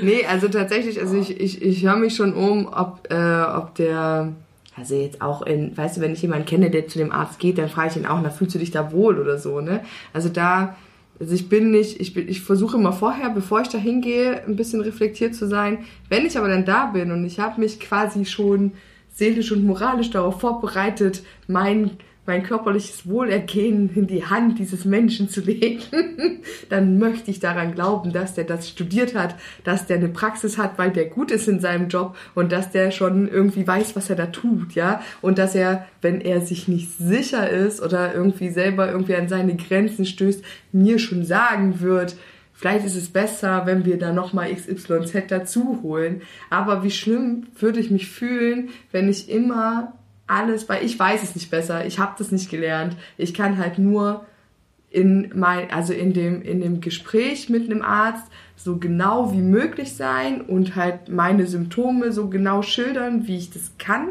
und mein Wohlbefinden, also wirklich, wo ich denke, das ist wichtig für den Arzt zu wissen, damit der eine fundierte, hm. äh, wie heißt das? Hilf mir schnell. Diagnose, Diagnose danke, ähm, äh, stellen kann. Ne? So, das ist das, was ich machen kann, um äh, dem Arzt alle Informationen zu geben, um mir zu helfen. Und dann gehe ich davon aus, dass der seinen Job kann.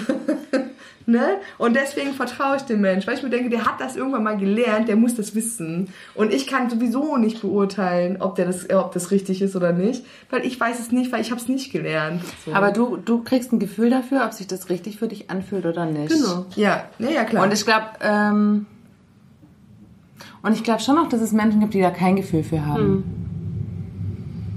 Ja, und die sich so selber so wenig spüren, ne? Mhm. Oder? Mhm. Ja. Also mir passiert, wenn ich diese Diskussion mit Menschen habe, sind das oft Männer, so grundsätzlich, mhm. weil die sich ja echt wenig, viel weniger spüren irgendwie. Und dann auch sagen, das hat die Ärztin so gesagt, das mache ich jetzt. Mhm. So ohne irgendwas mal zu hinterfragen. Das finde ich halt so krass und crazy. Ich finde das auch schwierig. Ja. Also es ist ja auch so einfach. Ja, ich ne? bin schon auch bei dir. Ich möchte äh, wenn ich zum Arzt gehe, egal in welche Richtung, Zahnarzt, so, man will demjenigen ja vertrauen, sonst ist er blöd. Mhm. So, du sitzt ja unter den Händen oder redest ja mit dem. Aber das so als so, so, so Gottmeinung, mhm. das finde ich schwierig. So, da habe ich gerne meine eigene Reflexion tatsächlich. Ja, das mhm. verändert sich aber auch. Und es gibt auch Leute, die sagen, ähm, ich habe gelesen, ich habe das und das und das, mhm. schreiben Sie mal das und das und das auf. Und ich sage, stopp. Also, äh, Sehr, gut. Äh, Sehr gut. Das passiert, ja? Ja. Oh, ja, Wahnsinn. Ja. ja, ja. Und könnte es nicht auch hier noch das sein und da noch das sein?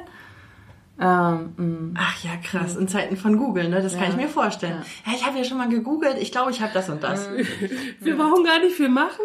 Genau. Ich habe das. Schreiben Sie mich einfach mal krank. Genau. Ja, und dann andere, die ähm, hier ganz schlimme Schmerzen, kann ich arbeiten und mit denen krank schreiben. Und dann untersuche ich von oben bis unten, überleg mir was, schreib was auf, kommt nach einer Woche wieder ähm, ja, ist immer noch nicht besser. Haben Sie das gemacht? Nein, das, das, nein, das, nein. Also nichts von meinen mm. Empfehlungen gemacht, mm. aber bitte die Krankschreibung verlängern. Und da merke ich mhm. sowas, das, finde ich dann auch blöd, ja. ja okay. Ja.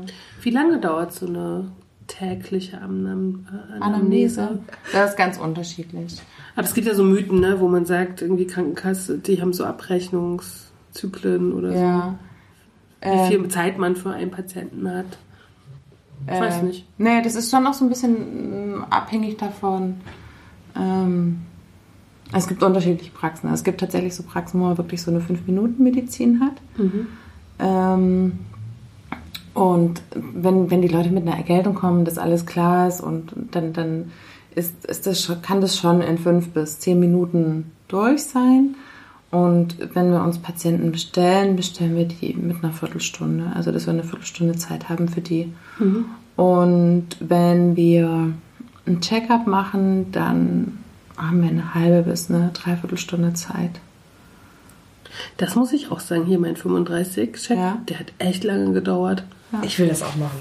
Ich werde meinen Hausarzt anrufen. Wirklich, also das ja. ist wirklich alle Organe mhm. und also Blutbild ja. ausgewertet genau. und so, ne? Da musste ich mich bewegen hin und zurück. Und so. mhm. Also das fand ich schon, da habe ich mich wirklich ernst genommen gefühlt. Ja. Ich habe ja mit meiner Hausärztin durchaus auch gute Erfahrungen, aber auch was bin da. Was ich super fand, als ich halt bei dem, weil ich war ja jetzt wegen der Angina beim Arzt und war, wie gesagt, das erste Mal bei diesem Arzt. Und ich denke mir, vielleicht muss man das aber, vielleicht muss man ab und zu auch mal den Arzt wechseln, ne? Also auch vielleicht, wenn man nicht umgezogen ist. Weil ich habe halt wirklich sehr positive, ich sage jetzt den Namen nicht, aber es ist ein sehr guter Arzt. ja, wir haben ja auch immer hier sitzen. Wir wissen jetzt nicht fachlich, aber, nee, aber so rein, ich, wenn ich zu dir reinkommen würde, so vom ersten Gefühl hätte ich jetzt auch Freude. Mhm. Manchmal kommt man ja schon rein und denkt so, oh nein. Ja, aber der war, das war auch so das war ein junger Arzt und der hat halt auch erstes gesagt, ja, äh, ähm, ich bin erstmal, weil ich ihm auch gesagt habe, Mandel-OP und man, ne, und hier tut's weh. Also ja, ich bin jetzt erstmal kein Freund von Antibiotika,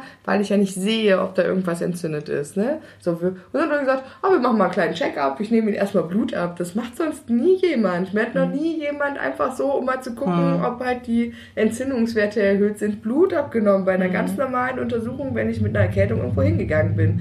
Und dann hat er es noch geschafft, an einer Stelle Blut abzunehmen, wo es sonst nie jemand schafft. Und da war ich sowieso beeindruckt. Und dann haben die sich noch zurückgemeldet und haben dann gesagt, okay, Antibiotika brauchen wir doch so. Also auch diese Verantwortung zu sagen, okay, wir haben halt, wir nehmen nicht nur Blut ab und untersuchen das, sondern wenn dann halt dabei was rumkommt, melden wir uns auch. Ja? Also auch das zu kommunizieren, zu sagen, wenn halt nichts ist, melden wir uns auch nicht. Ja. Ne, hat, Ja, ja. Ich habe bei meiner alten Hausärztin, ich mochte die total, aber da war es immer so, die haben immer irgendwas gemacht und es gab nie eine Rückmeldung. Mhm. Also die hätten es auch vergessen können und ich hätte das nicht mitgekriegt einfach. Mhm. Ne? Weil ich habe mir immer gedacht, na, der wird sich schon melden, wenn irgendwas ist. So, aber so richtig sicher ist man sicher nicht, ne? Und so dieses, einfach, dass man kommuniziert mit den Menschen, also auch mit den Patienten, dass man denen sagt, wir machen das und das und dann geht es so und so weiter. Das passiert so wenig. Das ist Ja. immer schade. Aber das so. ist ja unabhängig vom Gewicht. Das ist ja, generell ein völlig, Problem. völlig, ja. Ich habe noch, Achso, ja.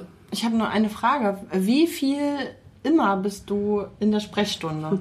Und ich ziele ab auf so vielleicht Übergewicht mit deiner eigenen Abnehmbiografie oder vielleicht, äh, ich weiß nicht, ob du rauchst, aber wenn du zum Beispiel pa Patienten empfiehlst, aufzuhören zu rauchen, also wie viel äh, kannst du da immer abkapseln oder, oder wie Das, viel ist, das immer sind ist zwei Personen.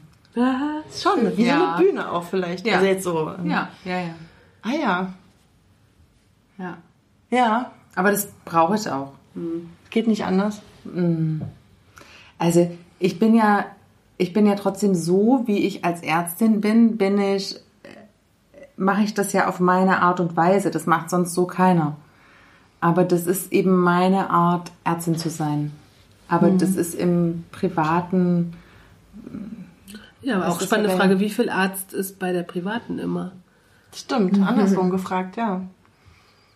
Wie viele Ärzte bist ich glaube, den? Blick, den kriegst du nicht ganz raus. Gerade auch bei deinen Kindern vielleicht? Bist du, da hast du da eine äh, erhöhte... Ähm, Nee, nee, das erlaube ich mir nicht, weil ich weiß so viele schreckliche Dinge und dann ist ja jeder Huster gleich irgendwas und das verbiete ich mir. okay, aber auch aktiv, ne? Da, wirkst du da aktiv gegen? Ja. Ja. Und sonst so? Also jetzt nicht, vielleicht nicht nur auf die Kinder bezogen. Wie viel, wie viel Ärztin bist du so privat in deinem Alltag? Wenn dich zum Beispiel Freunde anrufen oder Freunde was fragen. Ach, immer, ich habe das und das. Oh, was kann das sein? Nee, das ist überschaubar. Ja. Also da habe ich in der Woche ein bis zwei. Oh, finde ich aber Das schon ist ganz schon schön viel. viel. ne? Ähm, ja, doch, das Ja. habe ich schon. Das sind diese Berufe, ne? Ärzte, Anwälte. Mhm. Sagt doch jeder, du sollst einen Arzt in der Freundschaft haben, Anwälte. Ja, sehr, oder nervt dich das, wenn dich Leute also aus deinem Bekanntenkreis anrufen und sagen, ja, ich möchte mir gern den Weg zum Arzt sparen, sag mir mal kurz, ob es notwendig ist? Der Ton macht die Musik. Okay. Also, wenn die, ähm, also ich habe kürzlich wirklich nur so eine Liste gekriegt von einer Freundin mit, mach mal die Rezepte fertig und da, da habe ich dann auch gesagt, stopp, nee, so nicht, so nicht, ja, also das geht, das geht nicht, ja. Ja, ja. Oh, das ist ja krass. Oh ja, das finde ich auch so, das ist übergriffig übrigens. Ja, Das ja, ist sehr übergriffig in deine Richtung, definitiv. Ja, voll. ja, stimmt, ja. Und wie viele Patientinnen und Patienten hast du in der Woche?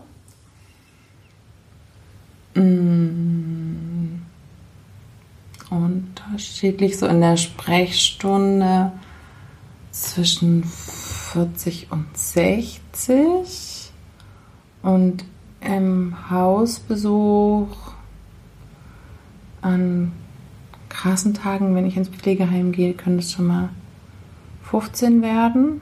Und aber so ein angenehmer Hausbesuchsvormittag ist so mit sechs bis acht Patienten. Das ist ja auch ein knochenharter Job, ne? Oder? Ja, aber, aber auch ein schöner.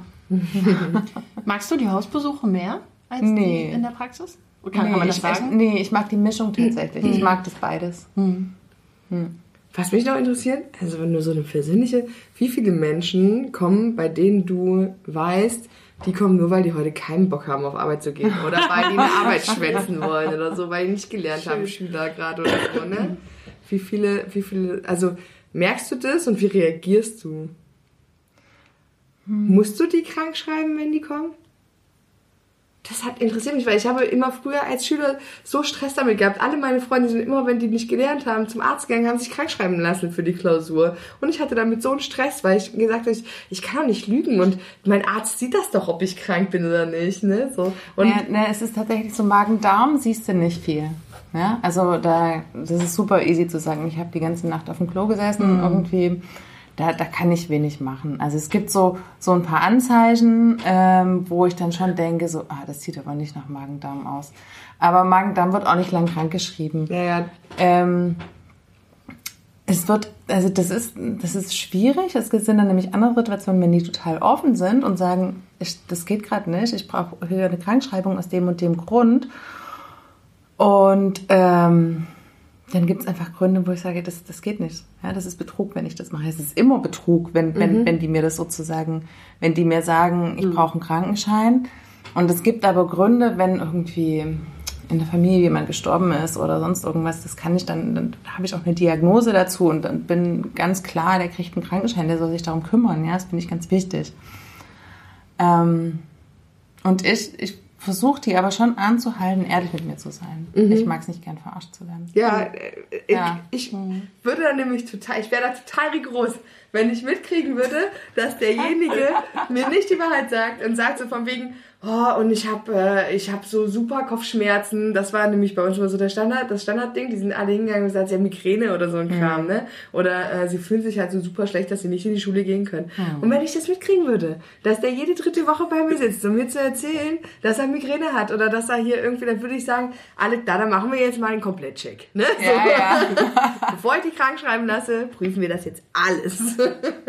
so, ich finde weißt du, das war mich das genau dieses Gefühl, dass jemand quasi auch die Gutmütigkeit, ne, weil man ja helfen will auch, ne, und weil man äh, jemanden behandeln will und möchte, dass es allen gut geht, dann so ausnutzt. Ich finde das so schlimm und das wäre was, da könnte ich gar nicht mit leben. Aber es ist ein schöner Bogen mit der Übergriffigkeit, ne? Ich habe am Anfang gesagt, ich finde es oft übergriffig von Ärzten, aber das ist ja übergriffig euch gegenüber oder Das dir stimmt, gegenüber. ja. Und äh, tatsächlich machen aber solche Geschichten auch die Runde. Ne? Es gibt im Süden von Leipzig, das weiß irgendwie jeder, kennt diese eine Ärztin, Frau Dr. Krankenschein, wo jeder, egal ob er schon mal da war oder nicht, hingehen kann und wird sofort krankgeschrieben. Also das gibt's auch, wo ich, Gibt's diverse. wo ich mir dann so denke, Ja. die rechnen das vielleicht ab oder gibt's da, wird das, ist das so eine Abrechnungsgeschichte, Nee. wo die irgendwie dann mehr Geld kriegen, wenn sie mehr krank schreiben oder Nee, so? nee. Eigentlich Nee. nicht, oder? Nee. Das war jetzt meine Idee, dass man vielleicht, aus welchem Grund macht man das, ne, als, als Arzt oder Ärztin? Offensichtlich, Leute, also das ist ja wirklich im Bekanntenkreis, äh, wenn du eine Krankschreibung brauchst, gehst du zu Frau Dr. Krankenschein, so. Kein Problem, schreibt dich sofort zwei Wochen krank. Ja, vor allem auch immer so lange gleich, ja. Ich Wo ich mir gedacht habe, es muss doch eine Motivation für, die, für diesen Arzt oder diese Ärztin geben, das zu machen. Also, so, Nee, ne, also bei aber, einem Krankenschein allein verdienst du nichts. Aber es ist ein schneller Patient. Genau, du verdienst aber an jedem Kontakt. Was heißt verdienen? Also du kannst für jeden Kontakt kannst du was abrechnen. Und derjenige, der nicht krank ist und nur kommt, weil er einen Krankenschein will, wäre ja sonst nicht gekommen. Und damit kannst du das, kannst du das abrechnen. okay, gut. Also, das ist so, das ist das ist schon krass, ja. Also es ist spannend, ne? Aber es ist auch. Ich weiß nicht, ich gehe trotzdem nicht gerne zum Arzt, aber ich finde ganz toll, dass es Ärzte gibt. Natürlich, auf jeden Fall, ja. So. Ich habe noch so zwei Sachen. Also ich hatte mich jetzt auch so ein bisschen vorbereitet. Ich weiß nicht, wie wir in der Zeit liegen. Wir können. Ja. Hau raus. Also ähm, so zwei neu äh, oder eine krasse Studie, die ich gelesen bitte. habe, die, äh, die ist echt krass. In der Obesity, das ist eine hochrangige amerikanische Zeitung, die sich eben überwiegend ähm, mit Adipositas beschäftigt, ist veröffentlicht worden, ich glaube im Dezember, ähm, ein Artikel darüber, wie die Adipositas zum CO2-Ausstoß beiträgt. Das, Es ja, hattest du mir geschickt. böse. Ja. Das ist wirklich böse. Und das ist, ich habe den nochmal im Original gelesen. Und ich, ich, ich, also ich finde es einfach krass, wie Ich es Menschen schon ge auch gehört. Aber ich nicht. überhaupt auf die Idee kommen, halt so eine, so eine Studie zu machen. Ja. Sozusagen, wie, ähm, wie viel ähm, durch Adipositas ähm, zum, zum Klimawandel beiträgt. Quasi durch den, durch den Mehrwert. zusätzlichen Verzehr von Genau, durch den Verzehr und so. und Mhm. auch durch den Transport, einfach die, die Autos und Okay. Flugzeuge, die mehr Gewicht transportieren müssen. Finde ich, äh, das, hat mich echt vom Stuhl gehauen. Ich dachte, so krass. Aber Das ich glaube, ist, äh, das ist kurz gedacht an vielen Stellen, weil wir hatten ja Mona nochmal zurück Ja. zur Bulimie zum Beispiel, ne, die ja in der Bulimie viel, viel mehr essen, zum Beispiel als Mhm. Ja. viele adipöse Ja. Menschen und da ja auch einen riesen Verbrauch Ja, haben. ja. Ne? Und den dann aber einfach wieder auskotzen. So. Aber spannend ist das natürlich schon. Mhm. Ja. Mit den ganzen Ja, schwereren Dingen. Ja, ja, und dann war eben auch sozusagen so eine ähm, Conclusion, dass man da sozusagen, dass man die, die, die Adipösen sozusagen damit auch in die Verantwortung holt, sozusagen zum Klima beizutragen, in, indem sie abnehmen. Das fand ich Okay, mein. Beitrag ist kein eigenes Auto zu haben. Ja, meiner auch. Damit gleiche ich das vielleicht aus. Ja, ich habe auch Aber kein eigenes Auto. Ah, ja, schon heftig. Auch so hochrangig ähm, platziert, fand ich schon. Aber weil es halt auch ein. In-Thema ist. Ne? Ja, Stimmt. Ja, Klimawandel ja, ja. als, als in oder als Trendthema, das Ja. stimmt. Aber es ist schon aber schon absurd. auch, auch fies, so ein Thema, was gerade so, also es ist schon, das so zu nutzen, um wieder so einen Druck auf, auszuüben auf diese bestimmte Zielgruppe, ne? So, also es ist ja, ge- geht ja äh, vielen Zielgruppen also immer mal wieder so, dass solche Themen benutzt werden, um sie noch mal mehr quasi ähm, unter Beschuss zu nehmen. Aber das ist halt so, wie gesagt, Aber das kannst du halt schnell eine- entkräften. Ne? Dann möchte Ja, ich mal so ein SUV gewogen kriegen, so von denen letztes Jahr in Deutschland alleine eine Million angemeldet wurden. Ne? Und dann möchte ich das Auto gewogen kriegen, was der adipöse Mensch braucht. Das wiegt wahrscheinlich trotzdem noch weniger. Ne? Also es ist dann Stimmt, schon ist, schnell entkräftbar. ja, so. Natürlich, aber erstmal macht es ja was mit dir, ne? Dass dir wieder was Negatives vorgeworfen wird, ähm, dass du mit dem, Aber das was du müssen dich nicht gerade unter ganz Kontrolle viele hast. Menschen. Das müssen alle Fleischesser. Ja, ja. Ne? Also das müssen gerade ganz, ganz viele Ja. aushalten. Ja. Ne? Aber ich, haben wir die? Haben, haben wir die verlinkt? Können wir die mal verlinken? Die verlinken wir ja. Ich habe den, hab den Link da. Ich hatte euch das auch Nee, das rumgeschickt. ist- das- ich hatte das ja, auch schon gelesen. Ja, aber das ist, das ist ja nicht die, die, die, Die Original- Das ist nicht die Originalarbeit Ja. gewesen, die ich dir da geschickt Der hatte. Link, den ich von dir hatte, das war ein Artikel einfach, darüber, Ja, genau. der darüber geschrieben Genau. wurde. Genau. Genau. Aber den äh, können wir auf jeden Fall auch verlinken. Und dann Ja. kommt man ja darüber auch zumindest auf die Zeitschrift, wie die heißt und könnte sich da dann weiter recherchieren, wenn man das Glaube, möchte. Ja. Steht auf jeden Fall auch drin, diese Obesity, diese, Ja. wie die Zeitschrift heißt Genau. und so. Ja, Das Leute, Studien werden ja bezahlt, oder? Mm, unterschiedlich. Ach so. Unterschiedlich. Aber man muss natürlich irgendwoher Gelder bekommen, um Studien durchführen zu können. Ja. Was man da eigentlich Menschen helfen könnte, ne? Ja. Anstatt mit so einem Schnulli. Letztendlich. Oh.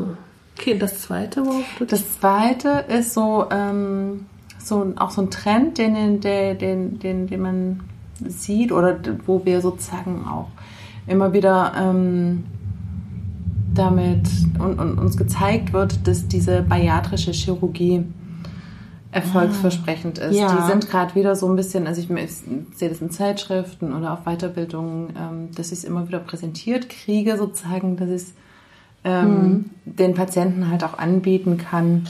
Was ist das? Eine bariatrische Chirurgie, ähm, da geht es um eine Magenverkleinerung. Ah, okay. Genau. Gibt es verschiedene Formen und da sind die Grenzen auch so ein bisschen gesenkt worden. Also das war, der Cut-Off war immer ähm, im BM, da sind wir wieder beim BMI 40 und der ist aber, wenn man einen Diabetes hat und ich meine sechs Wochen, ähm, nee, sechs Monate versucht abzunehmen ohne Erfolg, kann man sozusagen auch schon mit einem BMI von 35 diese OP machen. Ja, das habe ich auch gelesen. Ja. Ja. Und du findest die OPs nicht sinnvoll?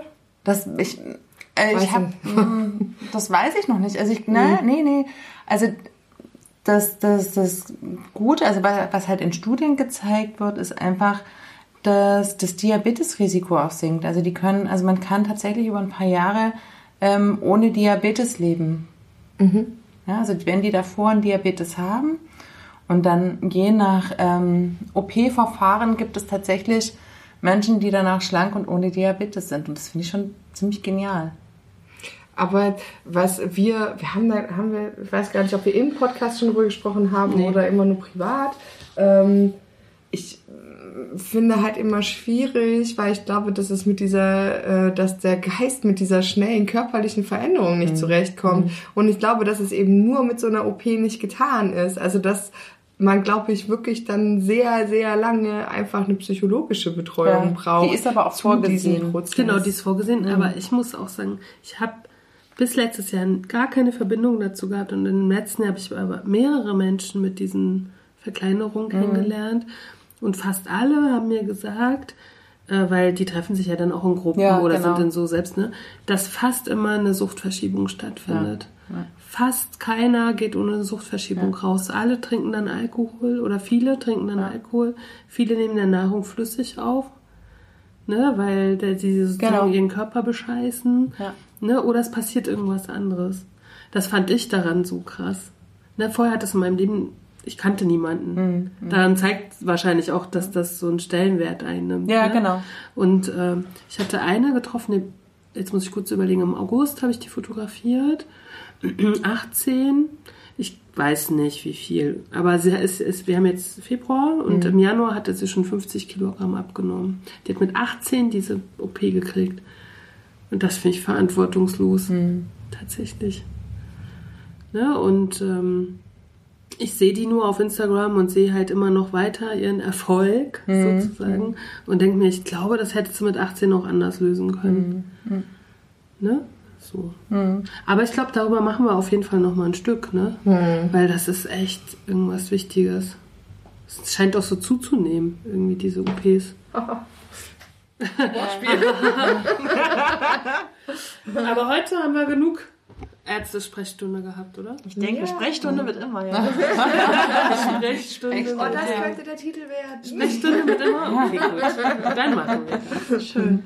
Also ja, immer vielen Dank, dass du da warst und dass du uns so ein bisschen Einblick gegeben hast äh, in deinen Berufsalltag. Ich fand äh, viele Dinge sehr interessant und hatte auch Sachen noch nicht gehört oder ähm, die haben so verschiedene Perspektiven gehabt. Das fand ich richtig cool. Vielen Dank. Ja, danke euch. vielen Dank. War schön. Ja, vielen Dank, dass du da warst. Sehr, sehr ich, also ich habe ja nicht so ein schlechtes Verhältnis zu Ärzten wie Antje. Und ähm, also wenn ich jetzt nicht schon einen sehr guten Hausarzt gefunden hätte, Dann hättest du dann hättest du jetzt eine neue Patientin. Aber kann ja noch kommen, oder? Genau. So, dann sagen wir für heute mal Adieu. Das waren die antipösen Stücke mit Antje Krüger. Katharina Sophie Hautmann. Manuela Clemens. und Ulrike Lichtenberg. Vielen Dank. Adieu und tschüss. Tschüss. Cause not eating cake's not gonna help. What helps us is a riot. Cause honey, did you ever notice the dying diet? Not eating cake's not gonna help. What helps us is a riot. Cause honey, did you ever notice the dying diet?